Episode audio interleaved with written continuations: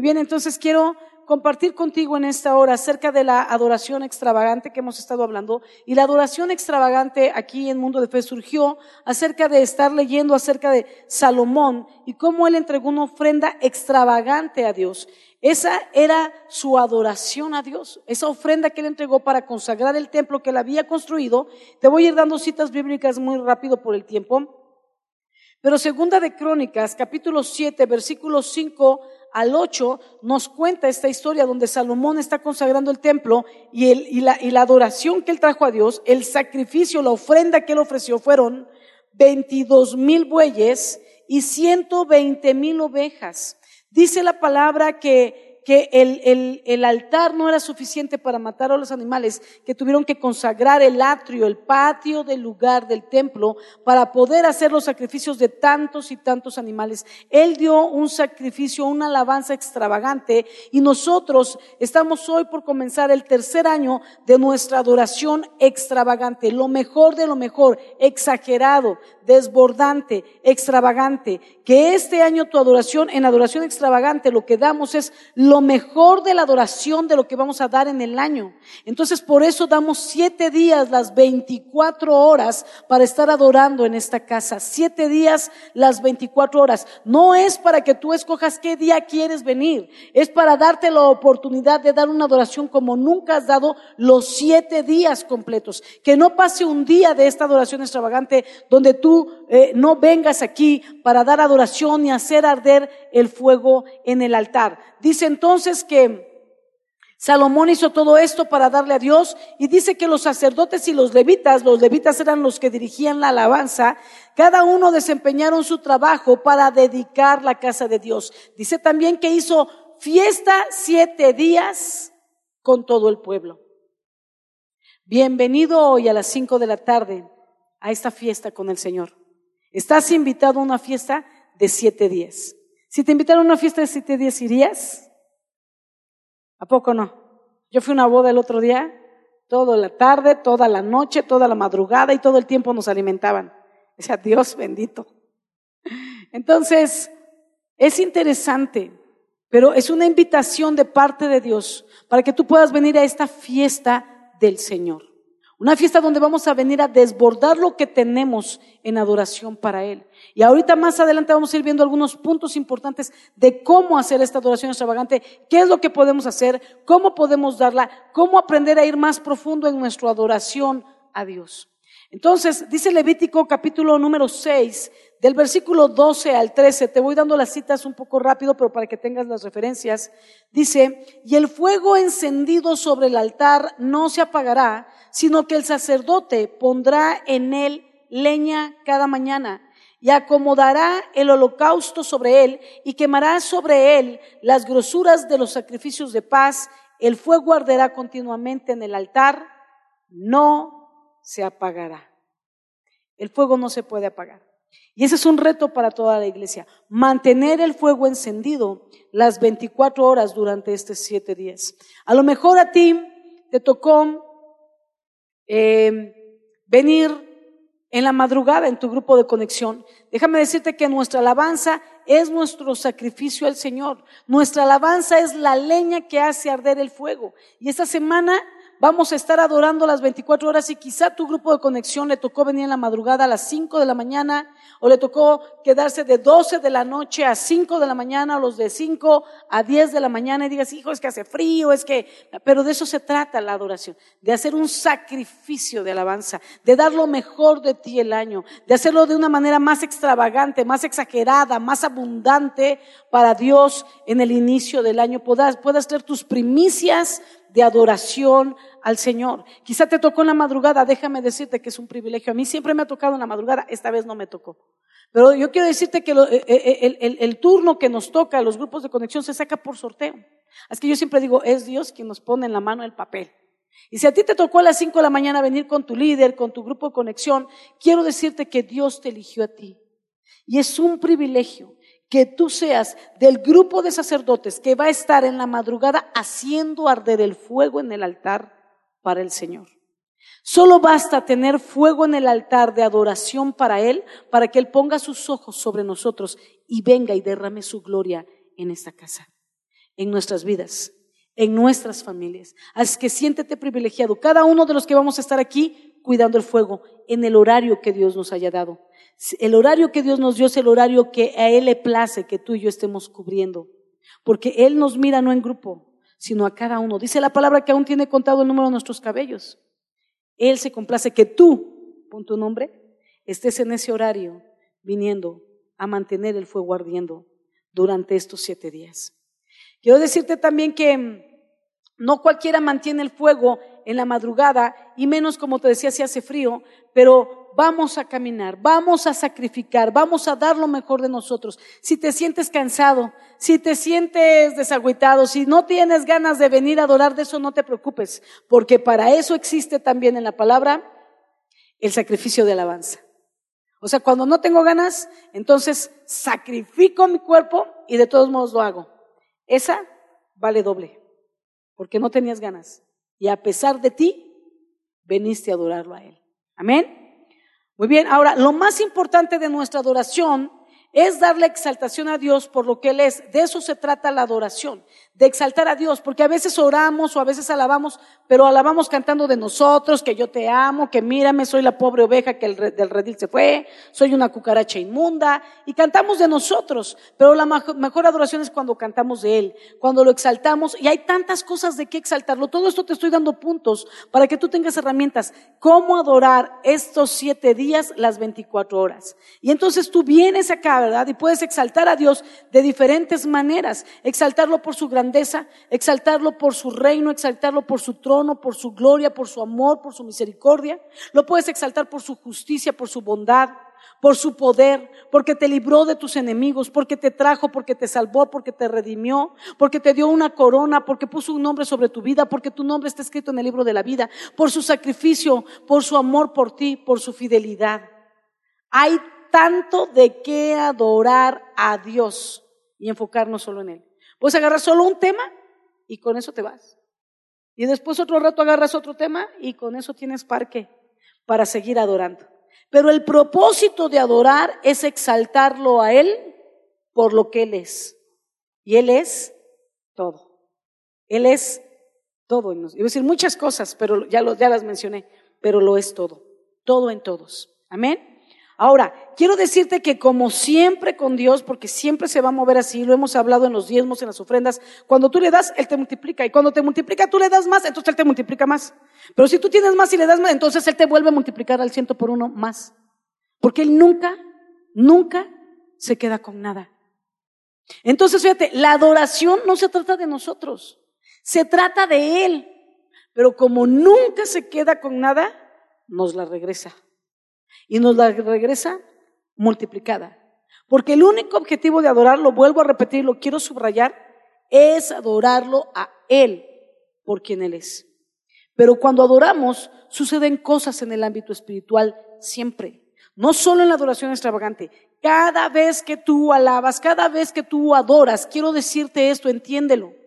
Mueves los ámbitos espirituales. Con la alabanza que quieras, sea de gozo, sea de adoración, sea de guerra espiritual o de victoria, mueves ámbitos espirituales siempre. Lo peor que puede suceder, lo peor que puedes hacer es venir a esta iglesia y cantar alabanzas y creer que vienes a cantar con el grupo y ponerte a cantar es lo peor que puedes hacer porque una alabanza tiene poder. Una alabanza no es una canción, es una adoración al Rey de Reyes y Señor de Señores. Y cuando tú le adoras, algo tremendo se desata en los ámbitos espirituales, siempre aquí o en tu casa o en el baño donde estés. Cada vez que abres tu boca para alabar, cosas suceden. Y te voy a mencionar algunas de ellas para que las tengas presentes toda tu vida, pero empezando por la adoración extravagante y mientras estés adorando sepas que algo espiritual está ocurriendo y tú lo estás provocando. Amén. Voltea a dile que tienes al lado. Tú provocas el ambiente espiritual. Muy bien. Ahora fíjate cómo dice, em, hablando primeramente de nuestra adoración a Dios, Apocalipsis 4, del versículo 10 al 11, dice así, hablando de nuestra adoración a Dios. Los 24 ancianos se postran delante del que está sentado en el trono. Me encanta porque dice que se postran. Esa es una actitud, es la mejor. Puedes estar adorando en tu adoración extravagante sentado, parado, hincado, pero también postrado. Y postrado es la posición más sublime que pueda haber, la de mejores resultados para mí. Y entonces dice que se postran delante del que está sentado en el trono y adoran al que vive por los siglos de los siglos y echan sus coronas delante del trono, o sea, todos sus logros y sus metas. Tú y yo tenemos coronas que Dios nos ha dado, logros y metas, llamados y, y, ministerios y dones y habilidades y logros en nuestra vida. Y cuando tú te postras, debes arrojar todo eso delante de él y decirle, Señor, gracias, pero lo que soy lo soy por ti y sin ti nada soy. Tú eres todo en mí. Eso es adoración pura. Amén. Reconocer quién Él es y quiénes somos nosotros. Y entonces dice que decía ese, del trono diciendo, Señor, digno eres de recibir la gloria y la honra y el poder, porque tú creaste todas las cosas y por tu voluntad existen y fueron creadas. Eso es muy intenso. Dice aquí que la adoración que ellos dan delante del trono ellos se postran, porque sabes, es la manera más sublime de decir, Señor, tú eres grande. Porque yo puedo decir, Señor, tú eres grande desde este punto, desde esta perspectiva. Y entonces yo miro al cielo y digo, Señor, tú eres grande. Miro de aquí para arriba y todo eso Él lo llena.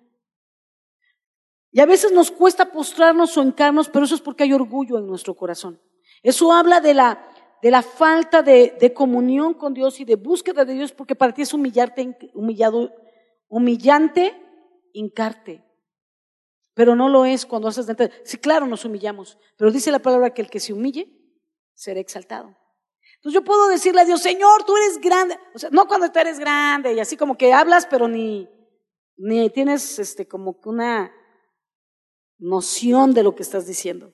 Pero cuando estás enfocado de verdad, dices, tú eres grande, Señor, ¿no? Y entonces esto como, como que te falta, no, más, ¿no? Y te lo imaginas así como que de aquí para todo el universo y Él es grande, de ese tamaño. Pero sabes, cuando tú te hincas, das más espacio a su grandeza y menos espacio a tu humanidad. Entonces, ahora desde aquí lo digo, Señor, tú eres grande, ya ves que hay un poco más de espacio, pero quiero darle más espacio a su grandeza, a su divinidad. Y entonces me postro, pecho en tierra, y desde aquí le digo, Señor, tú eres grande. Tú lo eres todo, tú lo ocupas todo, y yo sin ti no soy nada. Eso es señal de humillación. Cuando tú puedes hacerlo con tu cuerpo físico, entonces puedes humillarte ante otras personas, puedes ir a pedir perdón, puedes humillarte y reconocer tus pecados, recibir el perdón, puedes ser perdonado, sanado y restaurado porque has aprendido a humillarte. Pero si no puedes hacerlo físico, mucho menos vas a poder fluir en lo espiritual, porque esto es lo más fácil. Lo verdaderamente difícil es cuando tu corazón es un corazón contrito y humillado genuinamente y cuando tú no acostumbras a todo tu ser venir al suelo, la parte interior cada vez se endurece más. Así es que esta es una excelente posición, como diría Christine de Cleiro. No hay lugar más alto que estar a tus pies. Cuanto más quieras estar cerca de Él, más humíllate, más abajo. Amén. Así es que eso también lo puedes estar haciendo en la adoración extravagante. Yo recuerdo una ocasión que estaba orando a Dios y clamaba a Dios por mi hijo Samuel.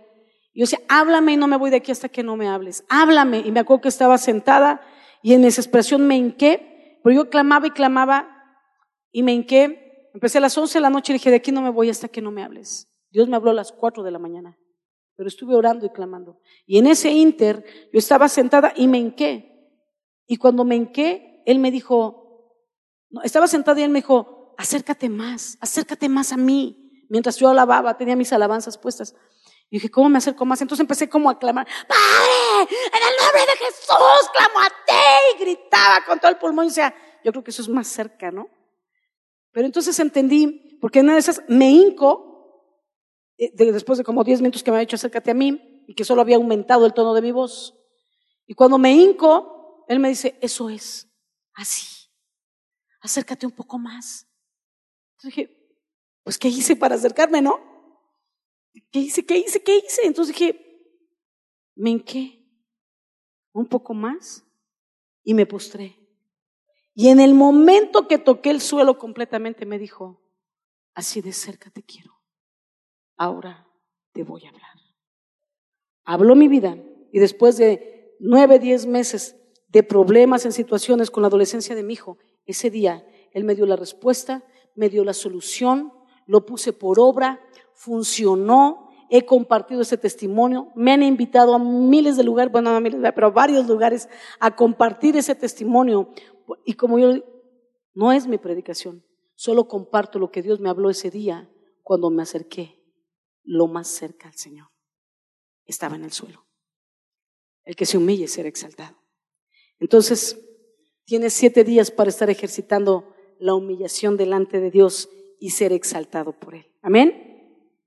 Muy bien, ahora quiero decirte, como te decía, que mientras nosotros le damos adoración a Él, porque solo de eso se trata, Él no se queda con nada y nos regresa bendiciones mientras estamos adorando y alabando, movemos ámbitos espirituales. El primero de ellos es que mientras alabamos, se libran batallas espirituales a través de las cuales podemos obtener victorias en medio de tiempos difíciles. Por ejemplo, te cuento, Josué 6:20 dice, entonces el pueblo gritó y los sacerdotes tocaron la bocina. Y aconteció que cuando el pueblo hubo oído el sonido de bocina, que ya venían alabando, gritó con gran vocerío y el muro se derrumbó. El pueblo subió luego a la ciudad, cada uno derecho hacia adelante, y la tomaron. Mientras tú alabas, Él pelea tus batallas por ti. La alabanza es un instrumento poderoso de guerra a través del cual podemos obtener victorias en medio de tiempos difíciles. Segundo punto de beneficios que Dios nos da cuando estamos alabando, aunque no tienes que hacerlo por tus beneficios, sino para darle la gloria es, a Él, perdón, es que a través de la alabanza Dios nos da libertad de la depresión. Primero de Samuel capítulo 16, versículo 23 dice, y cuando el espíritu malo de parte de Dios venía sobre Saúl, David tomaba el arpa y tocaba con su mano y Saúl tenía alivio y estaba mejor. Y el espíritu malo se apartaba de él. Sabes, cuando tú alabas, todo espíritu de depresión, todo espíritu que oprime tu vida sale huyendo. Cuando tú alabas, sanidad viene sobre la vida de las personas, sobre tu propia vida. Aun cuando estás ahí en tu cama, acostado, enfermo, puedes estar alabando y mientras tú alabas, se está operando sanidad sobre tu vida, porque la alabanza mueve ámbitos espirituales. Otro punto más, el tercero, cuando alabamos, Dios nos libra de nuestras prisiones y de las cadenas que nos atan. Hechos 16, 23 al 26 dice, Después de haberles azotado mucho, los echaron en la cárcel, mandando al carcelero que los guardase con seguridad, el cual, recibido este mandato, los metió en el calabozo de más adentro y les aseguró los pies en el cepo. En el calabozo de más adentro. Estamos hablando, esto significa algo espiritual en la vida de alguien. Imagínate a alguien en una depresión o en una opresión, lo más adentro. Así, la depresión o la opresión de algún espíritu y con cadenas que le atan a adicciones, que le atan a vicios, que le atan a pecados, que le atan a depresiones o a opresiones. Pero a medianoche, dice la palabra, orando Pablo y Silas, cantaban himnos a Dios y los presos los oían.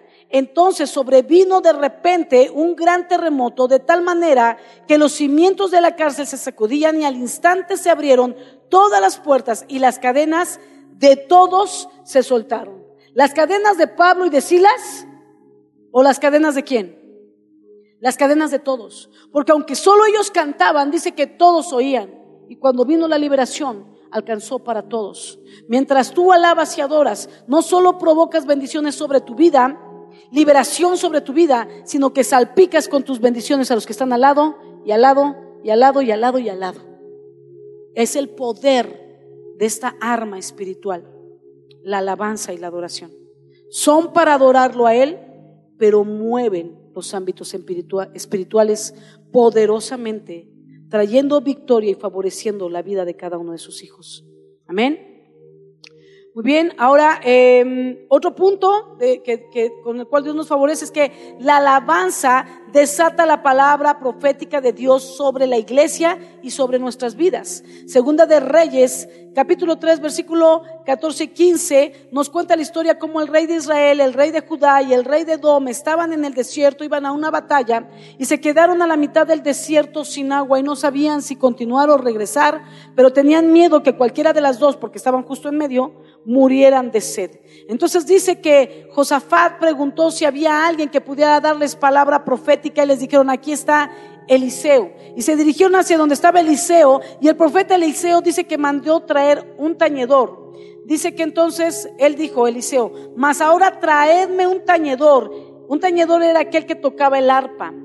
Y mientras el tañedor tocaba, la mano de Jehová vino sobre Eliseo, quien dijo, quien dijo, así ha dicho Jehová. Y comenzó a profetizar Eliseo. Pero necesitó que alguien ministrara su vida a través de la alabanza para que Dios pudiera hablar a su vida y él pudiera fluir en profecía. Porque la profecía no la damos como queremos, sino solo cuando Dios habla. Cuando tú alabas, Dios habla. Y cuando tú alabas, Dios desata palabra profética. El siguiente punto Quinto punto de beneficio, la alabanza y la adoración nos introducen a la misma presencia de Dios, donde podemos oír su voz y tener comunión íntima con Dios. Dice la palabra en Juan 4 del 23 al 24, mas la hora viene y ahora es cuando los verdaderos adoradores adorarán al Padre en espíritu y en verdad, porque también el Padre tales adoradores busca que le adoren. Dios es espíritu y los que le adoran en espíritu y en verdad es necesario que adoren. Sabes, habitar en la presencia nos lleva a vivir en lo sobrenatural. Así le pasó a Elías. Dios lo llevó a un lugar apartado para tener un tiempo de comunión con Él. En ese lugar apartado lo sustentó con pan y con carne que le llevaban los cuervos, animales de rapiña que podían haberse comido la carne. Pero cuando Dios manda, hasta los cuervos obedecen. Y dice que ahí lo estuvo sustentando. Y sabes, Elías era un hombre que pasaba tiempo en la presencia. Eliseo, su sucesor, era otro hombre que pasaba tiempo en la presencia. Y ambos tiene una frase tan espectacular que ha marcado mi vida, porque sabes, yo empecé a conocer lo que era la presencia, ir a la presencia, adorar, y yo no quería salir de ese lugar. Yo decía, yo quiero más de la presencia. En ese lugar Dios te habla, te llena, te sacia, se te acelera el corazón.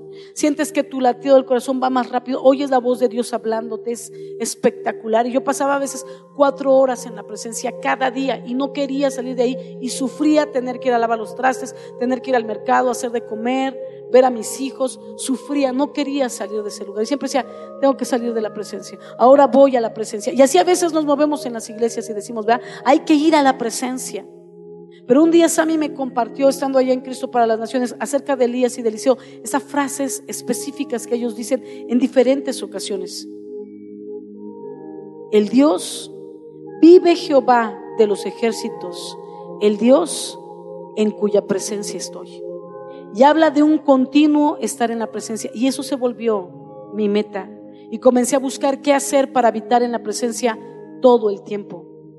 Y sabes, tú habitas en la presencia, tú aprendes a ir en la presencia y la alabanza es un conductor que te lleva de volada. Pero tú aprendes a vivir en la presencia cuando vives lo que cantas y alabas, cuando vives la palabra, cuando mueres a ti para que Cristo vive en ti, con tus acciones, con tu manera de hablar, de pensar y de actuar cada día determinas si estás dentro o fuera de la presencia. Porque la presencia está ahí. La presencia está aquí justo ahora. Está aquí. Y está al lado tuyo. Cuando hago está aquí no me refiero al altar, ¿eh? Está en todo el lugar. En todo el lugar está la presencia. Solo hay que saber penetrarla. Porque, ¿sabes? Puede estar aquí y yo puedo estar platicando con él o con ellos. Y estoy platicando y no estoy en la presencia. Puedo estar en la presencia porque estoy haciendo la, voluntad de Dios, pero cuando estoy desconectada de lo que estoy haciendo, estoy fuera. Cuando estoy conectada con Dios, estoy dentro. Y aquí está el ámbito y el ambiente espiritual, aquí está la presencia. Pero para entrar necesitamos enfocarnos, enfocarnos en Él.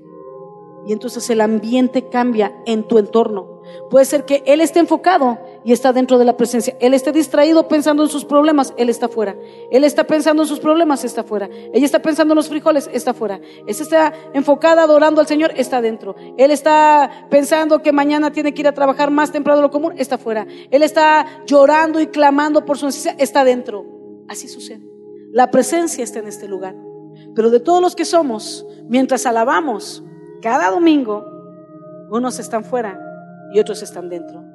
No depende del grupo alabanza, depende de tu enfoque cuando estás alabando, tu enfoque en Él, no en la alabanza, no en el grupo me refiero, sino en Él, en hablar con Él. Entonces estás dentro. Dile al que está al lado, yo estoy dentro. Y el otro contéstele, pues enfócate. Muy bien, ahora, el tiempo de intimidad con Dios se presta para que expresemos nuestros sentimientos, pensamientos y anhelos. Pero una mejor función es poder también descubrir los pensamientos, sentimientos y anhelos de Dios. Y eso va a acontecer durante la adoración extravagante. Exprésale tus sentimientos, tus emociones, tus deseos, pero tómate el tiempo de enfocarte en Él mientras alabas, porque Él te va a hablar y también quiere expresarte sus pensamientos, sus deseos y sus emociones y te quiere hacer parte de ellos. Amén. Muy bien. Por todas estas razones queremos tomar tiempo apartándonos para buscar más profundamente a Dios, dando una adoración extravagante que provoque a Dios mirarnos y que lo provoque a llevarnos a su misma presencia para intimar con Él. Entonces nuestras vidas serán renovadas como pasó con Moisés, con Moisés, los 40 días que estuvo en el monte en la presencia de Dios. Porque sabes, ahí es donde Dios nos revela, nos revela las cosas secretas y ocultas que no conocemos, dice su palabra. Sabes, Moisés pasó 40 días en la presencia. 40 días y cuando bajó dice que su rostro era otro, otro y resplandecía. Sus cabellos eran blancos resplandecientes. Eso pasó por 40 días en la presencia. ¿Qué pasaría si tú y yo tuviéramos el hábito de estar todos los días un tiempo en la presencia? Nuestras vidas estarían reflejando la gloria de Dios. Nuestras mentes serían renovadas en ese lugar porque Dios te habla directo y una vez que Dios habla tu vida no vuelve a ser la misma. Seríamos renovados, santificados, purificados. Seríamos extendidos y creceríamos en lo que es la vida espiritual y podríamos reflejar la gloria de Dios que habita en nosotros y poderla transmitir a otros. Amén.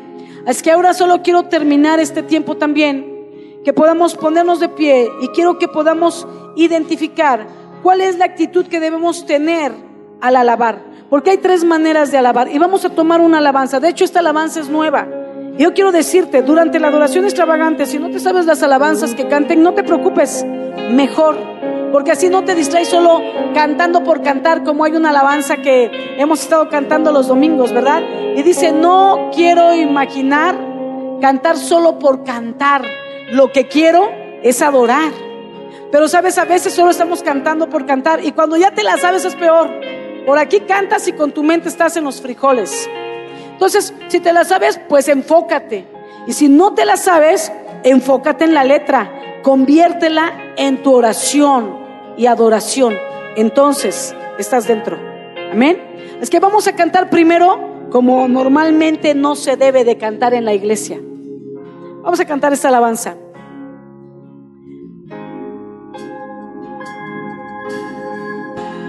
Nuestros corazones. Si nos ponen la letra, gracias. Insaciables son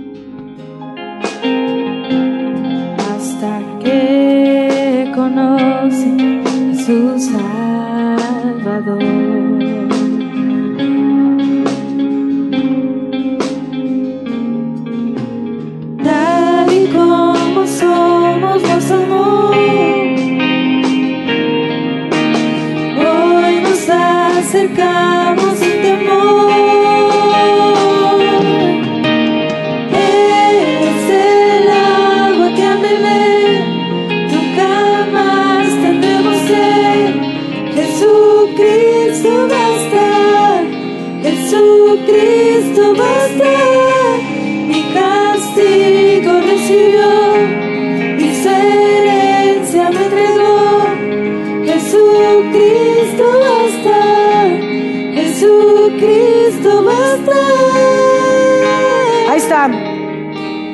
Cumplimos con venir y con cantar el domingo.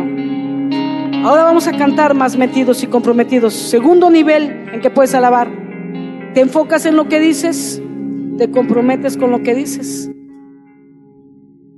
Vamos entendiendo lo que cantamos. Es que ahora entiende lo que estás diciendo. Medítalo. Ese es un nivel 2 de adoración.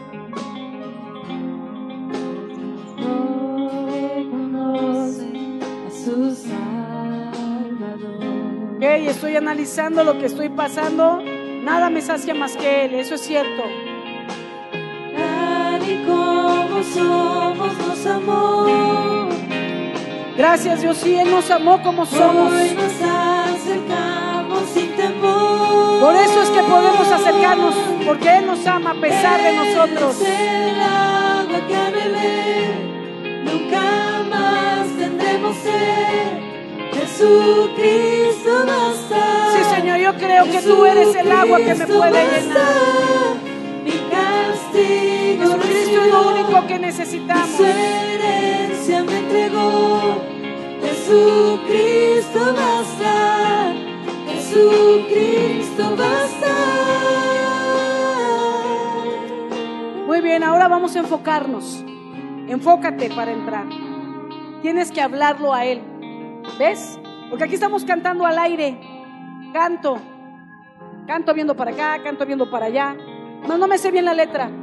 Voy a cerrar mis ojos. Me voy a enfocar en escuchar la letra porque en base a lo que digan voy a hablar con Dios. Eso es adoración. Eso es ir profundo y enfocado. Métete con Dios y mientras hablas, míralo a Él, mira tu condición, mira la suya, mira su amor, mira lo que la letra diga y sobre eso habla. Habla con Dios. Yo voy a adorar en voz alta para que tú sepas cómo oro cuando oro con Dios, para que tú aprendas hoy. Pero no tienes que alzar la voz como la voy a alzar yo hoy. Yo lo hago porque voy a adorar por mí y por ti unos momentos. Pero después tú tienes que adorar así durante la adoración extravagante y siempre hablando con Dios como me vas a oír a mí hablar con Él ahora.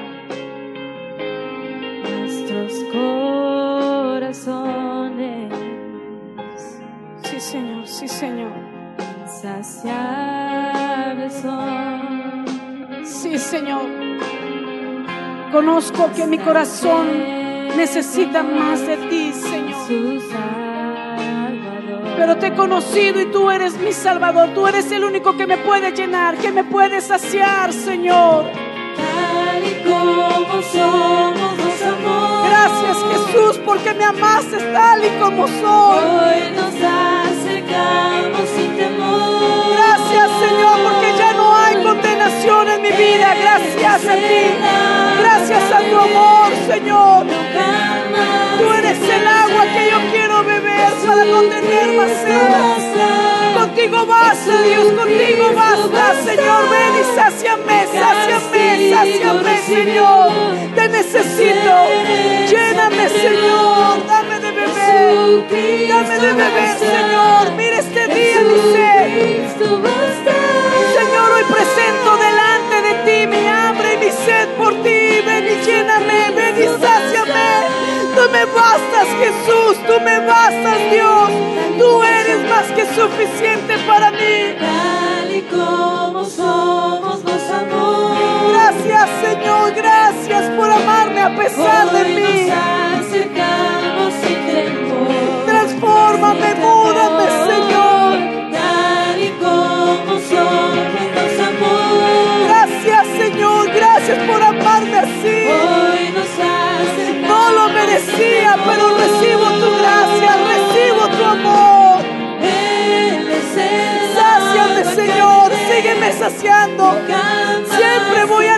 de ti, Señor, porque siempre quiero más. Lléname, lléname, lléname. Sáciame, dame de beber para que pueda dar de beber a otros también, Señor. No quiero estar vacía en mi vida, no quiero vaciarme, Señor. Quiero siempre estar llena, llena de ti, Señor. Tú me bastas, tú me bastas, tú eres más que suficiente.